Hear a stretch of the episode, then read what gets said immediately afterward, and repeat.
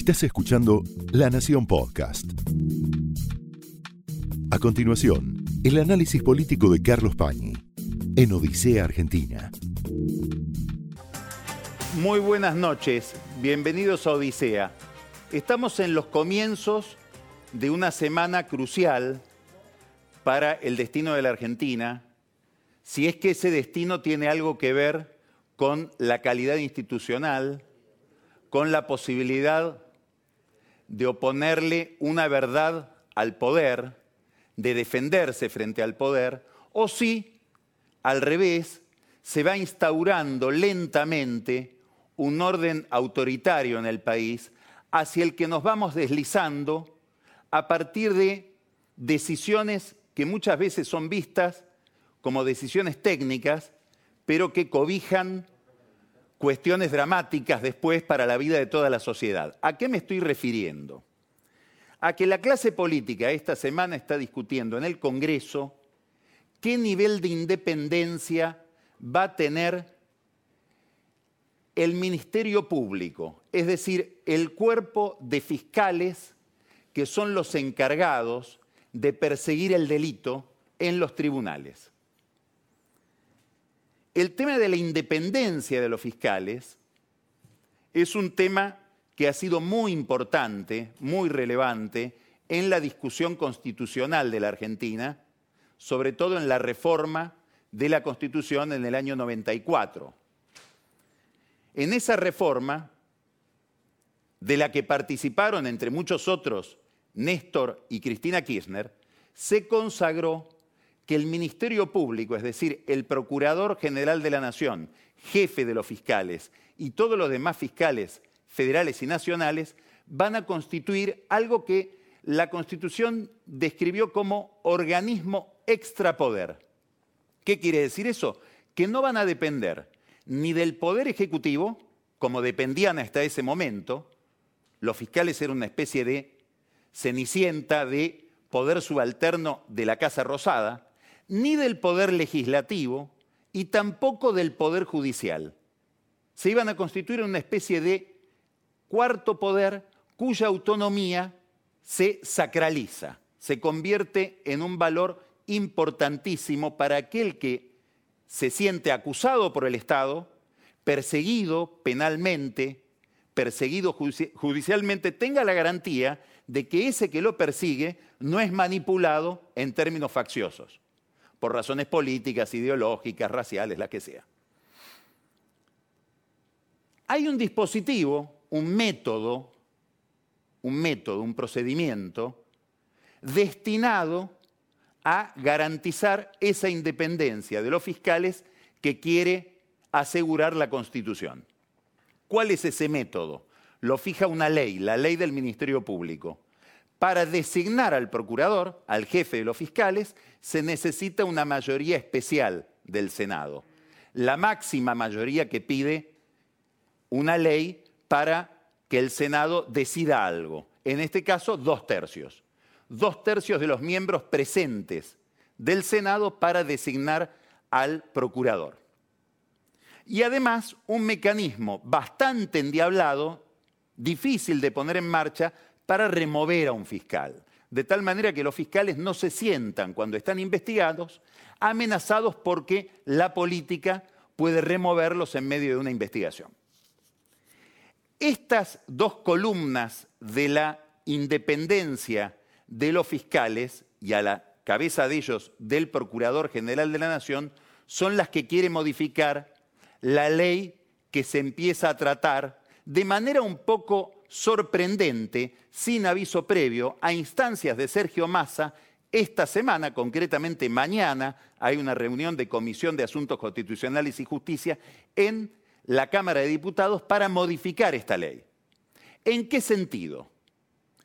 Primero, para que en vez de dos tercios, que es una mayoría a la que cuesta llegar, es una mayoría que requiere el acuerdo del gobierno y la oposición, de cualquier gobierno con cualquier oposición. Por lo tanto, requiere que el procurador tenga una calidad tal que sea admitido por ambos bandos. Para eso están pensados los dos tercios. En vez de dos tercios, que sea por mayoría absoluta, es decir, la mitad más uno de los presentes, con lo cual el peronismo en soledad podría poner al procurador y pasaría a ser un procurador probablemente faccioso, el instrumento de uno de los bandos, el instrumento de un sector de la política para investigar o no investigar el delito. La otra condición de esta reforma que impulsa el kirchnerismo es que el mecanismo para remover un fiscal esté dado por una comisión donde la política, sobre todo la política oficialista, tiene mayoría. Entonces, cualquier fiscal que empiece a investigar, antes de investigar, antes de mirar el expediente, va a estar mirando al Congreso. Y va a estar mirando qué dice el que mande en el oficialismo de turno. En este caso, el kirchnerismo, antes de decidir si le conviene o no ir adelante con la investigación porque en esa investigación puede estar en juego su propia permanencia en el cargo como fiscal. Es decir, se está construyendo una legislación para controlar políticamente las investigaciones. Normalmente, y hay razón para ello, hay un prejuicio de que todo esto tiene nada más que ver con el crimen político, con la corrupción.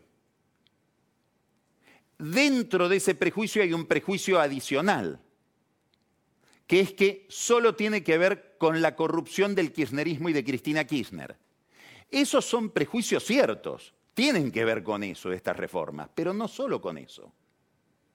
Del Procurador General y de los fiscales, es decir, de la independencia del Ministerio Público, dependen, entre otras cosas, que se investigue o no el narcotráfico, que se investigue o no el lavado de dinero, que se investiguen o no determinados delitos económicos, que se persiga o no determinadas empresas. Tiene que ver la vigilancia sobre los derechos humanos. Es decir, todo el entramado que, tiene, que hace al cumplimiento o no cumplimiento de la ley, a la persecución o no de alguien por razones facciosas, por razones de bando, todo eso está encerrado en la autonomía que puede tener un fiscal y sobre todo el jefe de los fiscales en el sistema institucional. Eso es lo que se empieza a poner en tela de juicio esta semana, mañana, con esa comisión, al achicar la mayoría requerida para nombrar al procurador y al reblandecer los mecanismos por los cuales se puede remover un fiscal. Este es un tema que viene siendo discutido desde hace tiempo. A mí me gustaría leer un documento que fue elaborado el 7 de noviembre del 2017, que se llama Ministerio Público Fiscal, un nuevo intento de reforma que vulnera su autonomía e independencia. Subrayo la fecha, 7 de noviembre de 2017. Este documento dice que cuando se quiere cambiar la mayoría de dos tercios por una mayoría absoluta, es decir, por los dos tercios por nada más que la mitad de los senadores para designar al procurador, se quiebra el alto nivel de acuerdo político necesario para lograr esa designación del procurador y también del defensor general de la nación. Y dice este documento, tal como lo definió el constituyente en el artículo 120 de la Constitución reformada del año 1994, la designación del máximo responsable de este organismo, el Ministerio Público, extrapoder, independiente y central del sistema de justicia, exige una legitimidad amplia y mayor a la mera mayoría parlamentaria, exige los dos tercios. Está muy bien explicado. Y sigue diciendo este documento que si se vulnera esa mayoría, se genera inestabilidad y esa inestabilidad afecta la independencia funcional por ausencia de mecanismos rigurosos para lograr su remoción. Es más fácil echar un fiscal. Y termina diciendo que como el plazo de duración del procurador pasa a ser de cinco años, se debilita la posibilidad de desarrollar un plan de trabajo eficaz por duración exigua del mandato. Este documento escuche qué interesante esto, ¿eh? que se llama Ministerio Público Fiscal, un nuevo intento de reforma que vulnera su autonomía e independencia, lo elaboró el CELS, el Centro de Estudios Legales y Sociales, cuando el CELS era presidido por Horacio Berbitsky. Hoy ya no lo preside, está de licencia por el tema de la vacuna. Lo reemplazaron por la vicepresidenta que es Sofía Tiscornia. Y son los reproches del CELS de Berbitsky a un proyecto de Macri, que era parecido al proyecto actual del kirchnerismo. Es decir, van cambiando los principios y las posiciones según me toque estar en el poder o estar enfrente del poder. Este es un drama de la Argentina. No poder sostener durante mucho tiempo una posición, sobre todo cuando esa posición tiene que ver con el diseño general del sistema y con cuestiones de principios. Insisto, no estamos hablando solamente de causas de corrupción, aunque obviamente que tiene que ver con causas de corrupción. ¿Por qué? Y porque el procurador puede cambiar fiscales. Esto ocurrió en la última etapa del gobierno de Cristina Kirchner. Es decir, no me gusta cómo va esta causa porque quiero perseguir a fulano, le cambio de fiscal. O puedo ser más delicado. No me gusta lo que está haciendo este fiscal porque se está metiendo demasiado en temas que no quiero que se meta, lo disuelvo armando un equipo de fiscales en esa causa. Imaginemos, por ejemplo, la causa de los cuadernos, u Otesur. O imaginemos la causa que tanto lo inquieta a Macri, de espionaje ilegal en la AFI, en la que están eh, eh, procesados Arribas y Silvia Magdalani. En ambos casos vale. Puede algo más. Puede decirle a un fiscal darle la orden de desistir en una acusación, por ejemplo, en un juicio oral. Cristina se está acercando, ya está participando en algunos juicios orales y está inquietantemente más cerca de otros. Es decir, estamos hablando de un instrumento, de un dispositivo crucial para una sociedad que aspire a combatir el delito de manera idónea y a darle transparencia a la vida pública. Pero agrego, no tiene solo que ver con causas de corrupción, tiene que ver con la economía, tiene que ver con la delincuencia común, tiene que ver con el crimen organizado, tiene que ver con el lavado de dinero, tiene que ver con los derechos humanos. De todo esto estamos hablando. El CELS, en la época en que Berbitsky era opositor a Macri, defiende que tiene que haber dos tercios para designar al procurador. Y Alberto Fernández, esto es muy relevante, intentó hacerlo. Intentó un acuerdo con la oposición, se inició una negociación bastante discreta, llevada adelante por gente de la intimidad de Alberto Fernández, con gente sobre todo del radicalismo, también de la coalición cívica, también del PRO, y estuvo muy cerca Alberto Fernández de poder consagrar por los dos tercios del Senado a Daniel Rafecas, juez federal, que fue postulado y fue enviado el pliego al Senado. Curiosamente se opusieron dos personas sin decirlo del todo. Cristina Kirchner, que durmió esa designación, de hecho el pliego está durmiendo el, sueño de los justos en la Comisión de Asuntos Constitucionales. Y Rafika hoy vuelve a insistir que si no es por los dos tercios, él no acepta ser procurador general. Y Macri, que decía, no, no, yo no quiero entrar en un pacto con el kirchnerismo. ¿Qué hizo el kirchnerismo? En vez de designar a Rafecas como quería Alberto Fernández, en un consenso que hubiera realmente caracterizado de otra forma a esta presidencia, porque hubiera sido de una gran significación que un presidente que llega de la mano del kirchnerismo logre consagrar a un procurador por los dos tercios con la adhesión de la oposición y garantizar autonomía para la fiscalía, que es lo que no quería Cristina. Este es el primer bombardeo importante de Cristina a la presidencia de Fernández, porque hace a su identidad más profunda, a lo que prometía él cuando llegó, es mucho más importante que que se quede Basualdo y tenga que tolerar Martín Guzmán un, subordinado que lo desobedece. Estamos hablando de algo nuclear. Pasó de largo y Cristina Kirchner impulsa esta reforma por la cual se intenta achicar la mayoría para poner un procurador propio, que probablemente ella imagine sea un senador amigo o un ex senador amigo. Algunos dicen Marcelo Fuentes, otros hablan de fiscales o ex fiscales. Por ejemplo, en el caso de el kirchnerismo Maximiliano Rusconi tiene muchas vinculaciones con un sistema importante, es el, defensor de Julio Bebido del eh, eh, gobierno, digamos, empiezan a bajar nombres de gente que le garantizaría al gobierno impunidad para los amigos y persecución para los adversarios. ¿Por qué puede hacer esto el kirchnerismo? Porque podría tener la mayoría en la Cámara de Diputados. Ahora, como siempre que alguien intenta aprobar una ley, la clave, el primer esfuerzo, no es conseguir los votos para aprobar la ley, es conseguir los votos para poner en funcionamiento a la Cámara, es decir, el quórum. Conseguir que haya 129 personas sentadas en ese momento en el recinto para que se abra la sesión. Hoy la oposición está tratando, la oposición de Juntos por el Cambio, de que no haya ese quórum.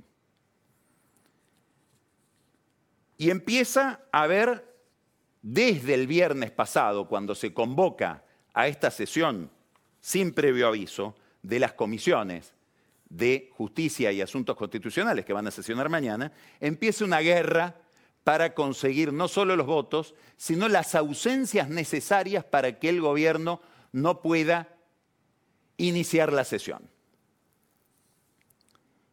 Esta es una pelea voto a voto, persona a persona, por el quórum. Ya hay un pronunciamiento, obviamente, de Juntos por el Cambio, no van a participar de la sesión. El bloque de lo que se conoce como labañismo, consenso federal, se pronunció hoy, también en el mismo sentido. Hubo una declaración de Graciela Camaño, Jorge Sargini, Alejandro, eh, Alejandro Rodríguez, diciendo nosotros no vamos a participar, pero no vamos a participar no por los argumentos de Juntos por el Cambio, claro, ellos tampoco son de Juntos por el Cambio, dicen no queremos que una ley de esta naturaleza la trate ninguna fuerza cuyo líder, Macri o Cristina, estén encausados. Otros diputados, Alma Zapac, por ejemplo, de Neuquén, Balibuca, que es el presidente de este bloque llamémosle así, la bañista, la baña está muy comprometido con esta posición, también aseguraron que no van a dar quórum, Buca a último momento. Otro diputado ligado al mismo bloque no va a dar quórum y probablemente vote a favor de la propuesta oficial, es Andrés Sotos, salteño. Explica en voz baja que es por un acuerdo entre Sergio Massa y el gobernador de la provincia, que es Gustavo Sáenz. Vaya a saber de qué se trata ese acuerdo que se celebra en el altar de la institucionalidad de algo tan delicado como el tema del que estamos hablando.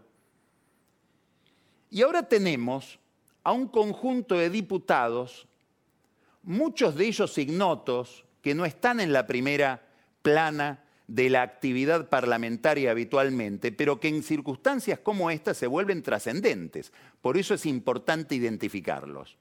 Son diputados de los que depende que el oficialismo, y el oficialismo es más el oficialismo de Cristina Kirchner que el de Alberto Fernández, que vuelve a ser en este caso una víctima bastante complaciente de su jefa, que el oficialismo pueda consagrar este nuevo diseño para el Ministerio Público y a partir de ese diseño un orden de impunidad y además un orden autoritario que, donde el, Ministerio Público, los fiscales sirvan para perseguir al adversario.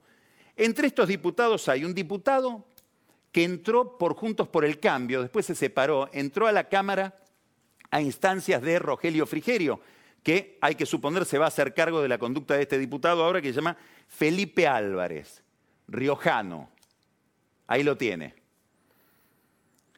Otro diputado importante que también entra por Juntos por el Cambio, está por terminar su mandato, aparentemente con cierta desorientación, vamos a ver qué hace en esta sesión, Antonio Carambia, de Santa Cruz. Hay otro diputado relevante, porque son decisivos para la formación del quórum, que es rionegrino, de un partido de Río Negro que es el partido oficialista, el partido que hoy gobierna en Río Negro. Se llama Luis Di Giacomo.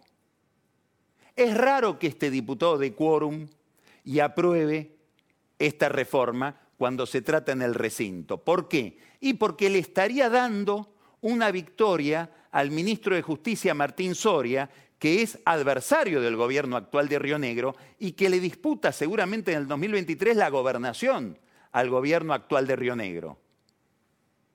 Soria, hay que recordar, tiene un padrino principal, que es Massa, y es el impulsor de esta reforma.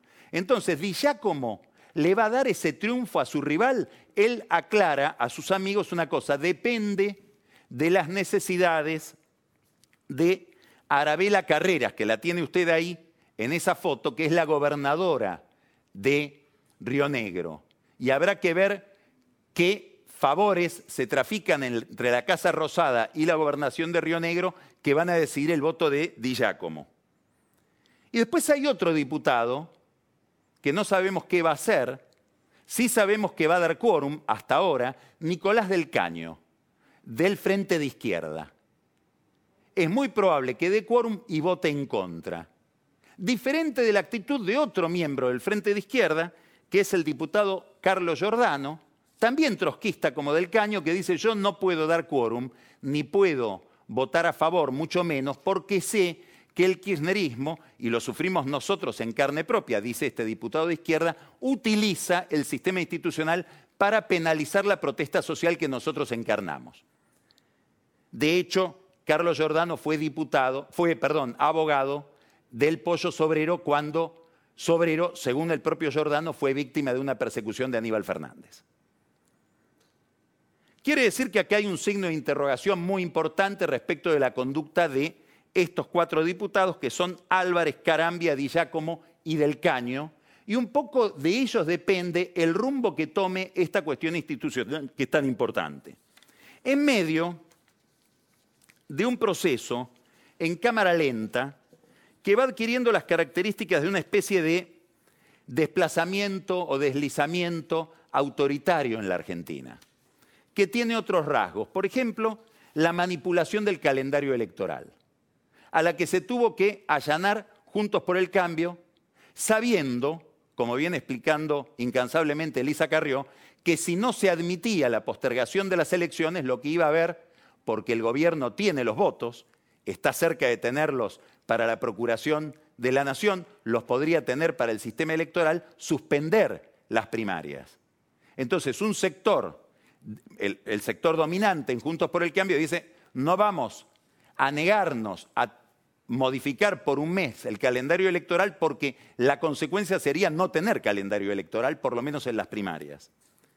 Y hay otros rasgos de este deslizamiento autoritario que está viviendo hoy la Argentina, que tiene que ver con la situación de un exfuncionario de Mauricio Macri, un hombre muy importante en el entorno institucional jurídico de Macri, que es Fabián Rodríguez Simón, conocido como Pepín Rodríguez Simón, que está, nosotros hablamos varias veces de él acá en el programa, está siendo víctima de una persecución muy, muy eh, eh, eh, acentuada, muy insistente, de Cristóbal López y Fabián de Sousa, que son probablemente los titulares del grupo económico, yo no diría ligado al gobierno, son parte del gobierno prácticamente, como se nota en tantas leyes y decisiones que toma este gobierno en beneficio de ellos, se lo persigue por haber intentado con éxito Rodríguez Simón en la época de eh, Macri en la ciudad de Buenos Aires cobrarle el impuesto a los ingresos brutos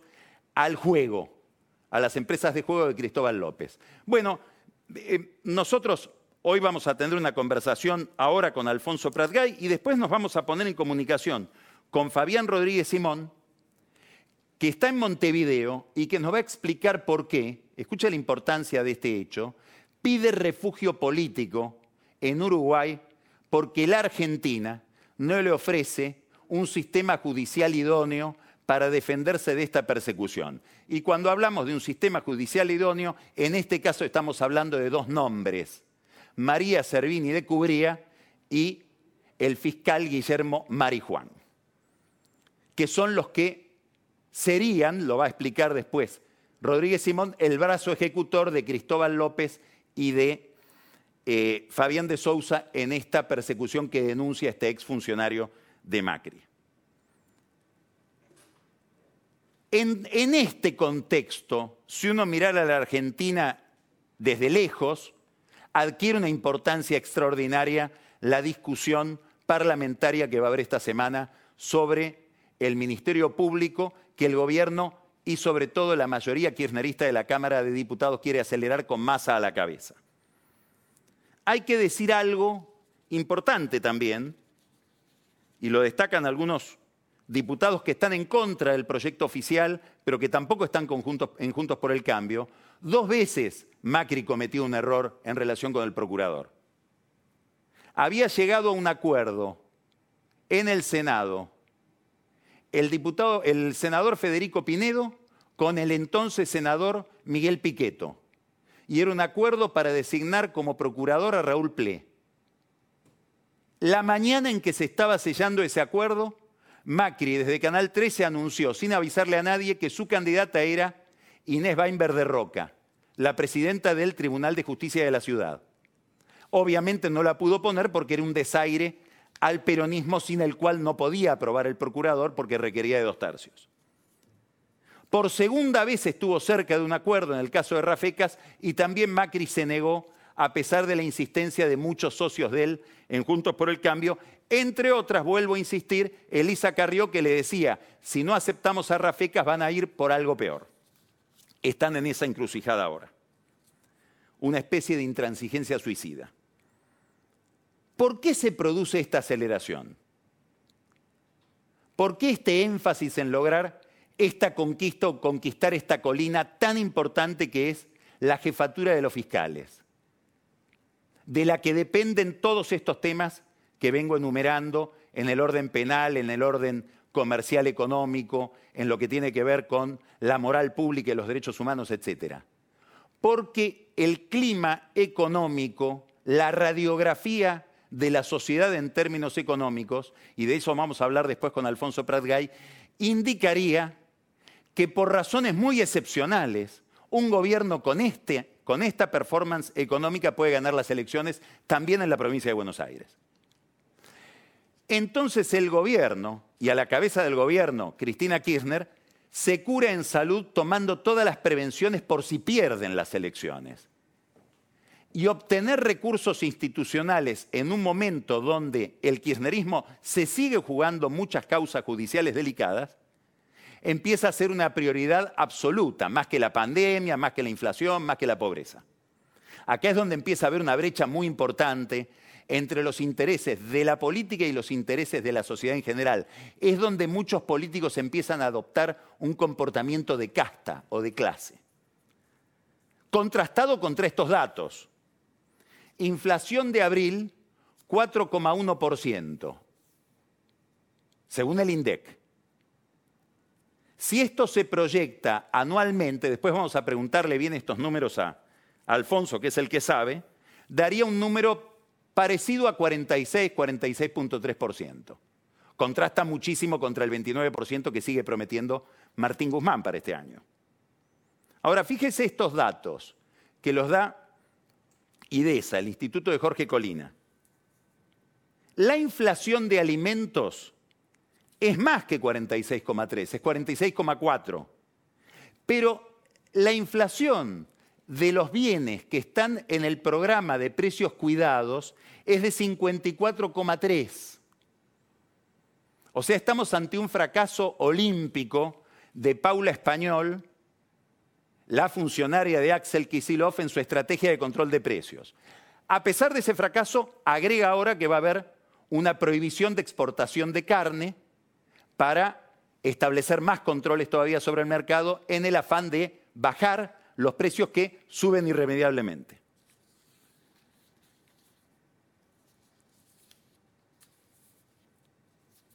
Los que están midiendo desde institutos o consultoras privadas los precios de mayo dicen que ya mirados en esta segunda semana de mayo, el número de mayo se va a parecer más a 4 que a 3, o sea, sigue la inercia. Vuelvo a hacer la pregunta, ¿cómo llegamos al 29% anual? Vamos a preguntarle después a Alfonso Pratgay si tiene alguna magia para que desde esta plataforma lleguemos a fin de año a 29%, que es el plan económico, porque Guzmán dice que su plan económico es están los números del presupuesto. Con la inflación va de la mano la pobreza. Y este es un tema central. Se conocen los datos del INDEC de fines del 2020 y nos dicen que la pobreza es de 45,3%. 45,3%. 20 millones y medio de argentinos son pobres. 63% de ese universo de pobres son jóvenes o niños, adolescentes menores de 14 años. Es decir, nos hemos transformado en una máquina de producir pobreza, cuando en general todos los países, aún los más pobres, tienden a eliminar la pobreza. Y esto por esta patología tan misteriosa que es la inflación, por la cual le vamos a preguntar después a Alfonso Pratgay. Estas son cifras que aparecen en el contexto de un gobierno que está en debate interno respecto de qué quiere hacer con la economía. De un oficialismo que así como le boicotea al gobierno la posibilidad de un acuerdo institucional en materia de la designación del Procurador General de la Nación, le boicotea también el acuerdo con el fondo, poniéndole condiciones de, cumplimiento imposible.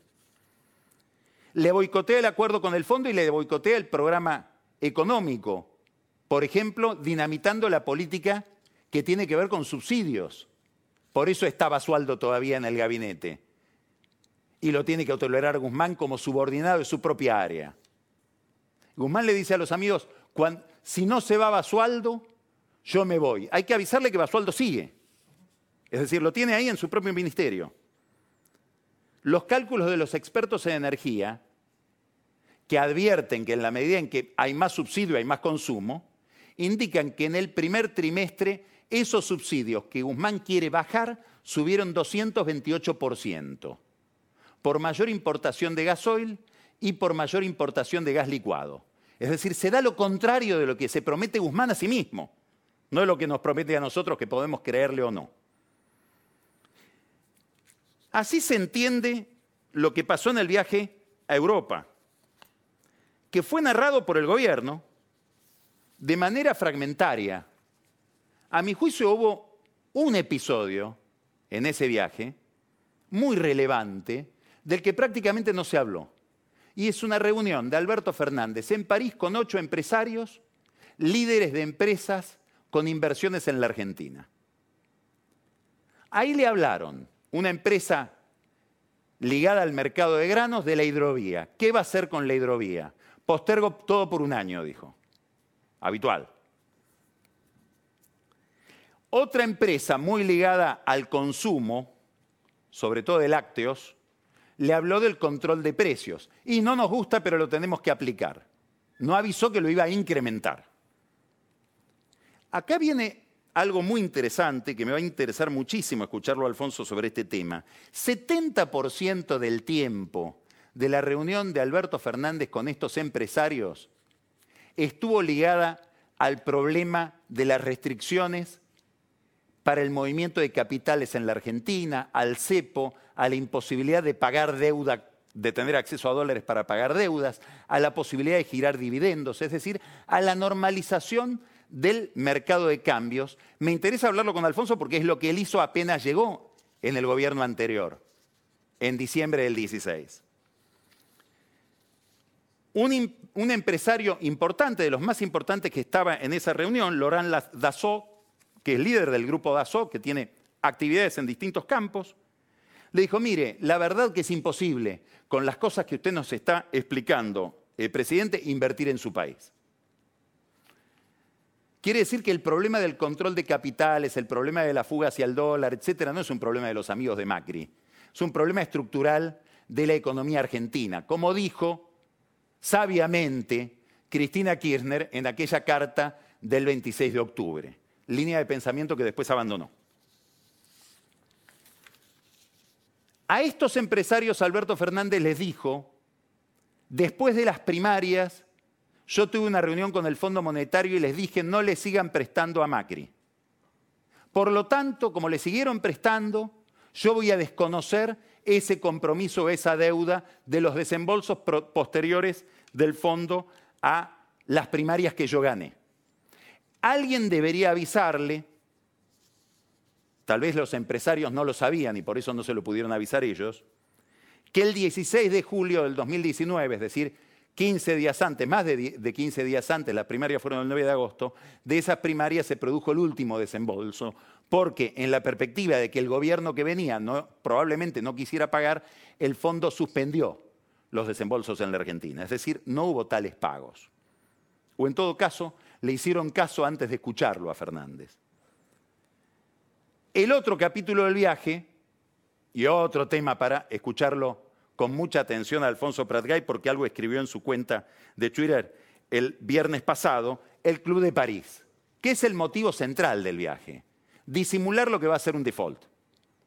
Y Alberto Fernández vuelve envuelto en la bandera de un triunfo, que es que consiguió que Emmanuel Macron, que es el responsable último del Club de París, porque lo maneja la Tesorería de Francia, le dijera que le puede dar dos meses algo así como dos meses de gracia antes de que se dispare el default.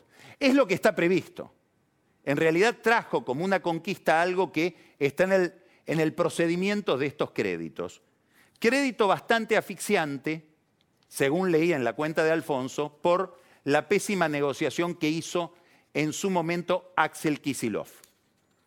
A veces es mejor que no negocien y se nieguen a sentarse con los acreedores, porque cuando se sientan, la verdad, perdemos como si fueran no ultraliberales, como si fueran parte del sistema financiero.